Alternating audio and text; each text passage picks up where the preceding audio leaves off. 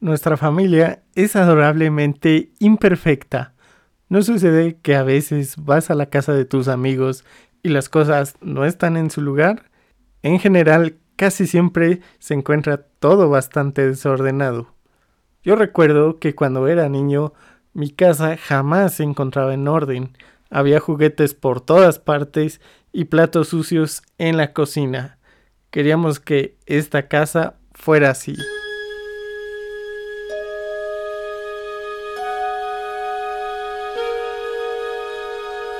Través del tiempo y el espacio, a la velocidad de la luz,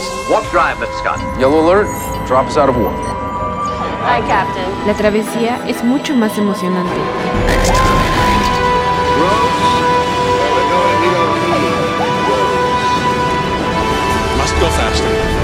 That's my secret, Captain. My name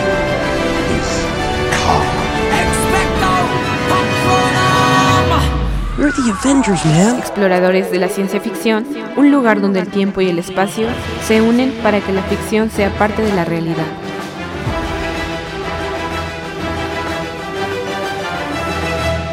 Exploradores de la ciencia ficción, ¿cómo están?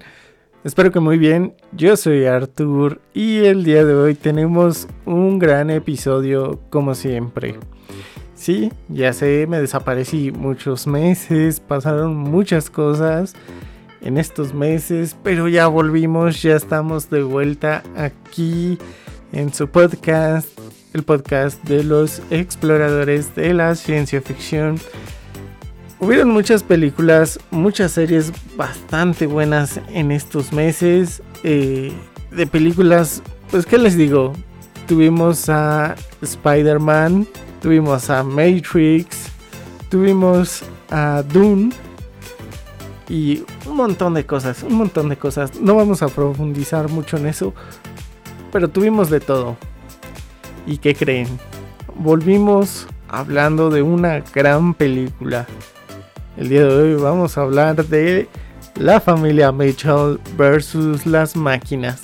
Que esperen, ¿querían otra cosa? Pues no. La familia Mitchell versus las máquinas es una película perfecta. Bien, resulta que hace seis años el director Mike Rianda estaba trabajando como guionista y director creativo de la aclamada serie animada de Disney Gravity Falls cuando Sony Pictures Animations se puso en contacto con él dirigiera una película original. Y así fue como nació la familia Mitchell versus las máquinas.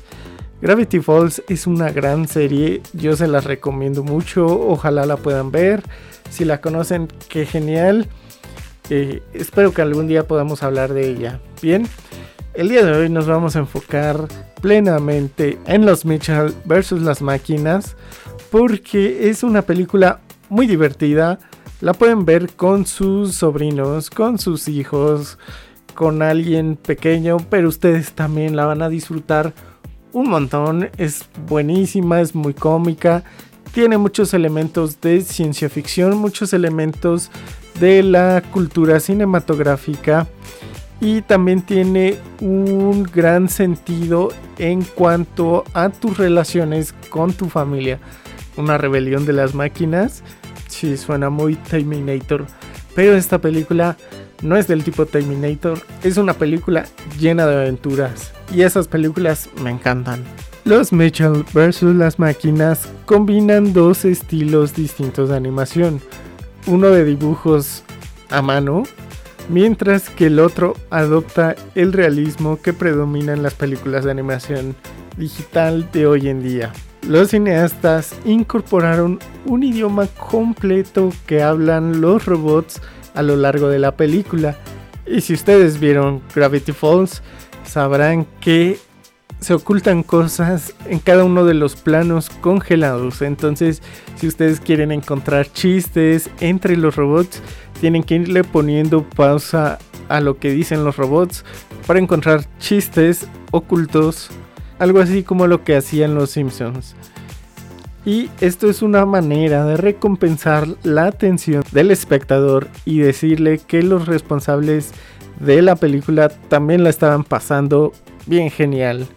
La película está llena de momentos de imagen fija en los que Katie, una de las protagonistas, escribe sobre la pantalla y en estos cuadros congelados aparecen las propuestas de la propia Katie para una secuela incluida la familia Mitchell versus los aliens, la familia Mitchell versus un ejército de clones, la familia Mitchell versus el concepto de la muerte y la familia Mitchell, un nuevo universo de Furbies. Porque en esta película van a encontrar Furbies. Como Katie Mitchell es fanática del cine, su habitación, su mochila y su ropa están llenos de referencias para cinéfilos. Usa unas medias con un diseño de El Resplandor, un pin en la mochila inspirado en los ladrones de Ladrón que roba al ladrón y un pin del Doctor Insólito. Los productores de la familia Mitchell versus las máquinas hizo un viaje al Instituto de Tecnología de California para ver una batalla de robots hecha por estudiantes y hablar con los ingenieros sobre cómo sería el futuro de la robótica para poder incorporarlo a la película. Además, hace un reconocimiento al pasado. Muchos de los robots que se ven en el tercer acto de la película se inspiraron en el clásico robot humanoide Asimo que Honda presentó hace dos décadas el perro estrella de Instagram, Dog the Pug, que lo pueden encontrar en Instagram con su cuenta It's Dog the Pug, fue el que aportó todos los gruñidos, estornudos, lamidas, ladridos y ruidos de perro para Monchi. El viaje en auto de los Mitchell comienza en su casa en Michigan y termina en Silicon Valley. Hacen un recorrido en mula por los Apalaches, se detienen en un Dino Stop en Kansas y en el centro comercial del Globo, al este del Colorado. Por cierto, choque de Raptors. ¿Es un perro? ¿Es un cerdo? ¿O es un pan? Es difícil de explicar.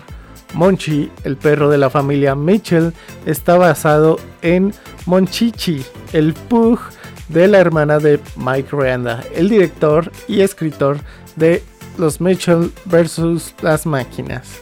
Monchi tenía una gran personalidad. Tuvo algunos problemas en las glándulas, pero lo queríamos de todos modos, dice Rianda. Para la película nos gustó la idea de que Monchi fuera de alguna manera como un avatar de la familia Mitchell.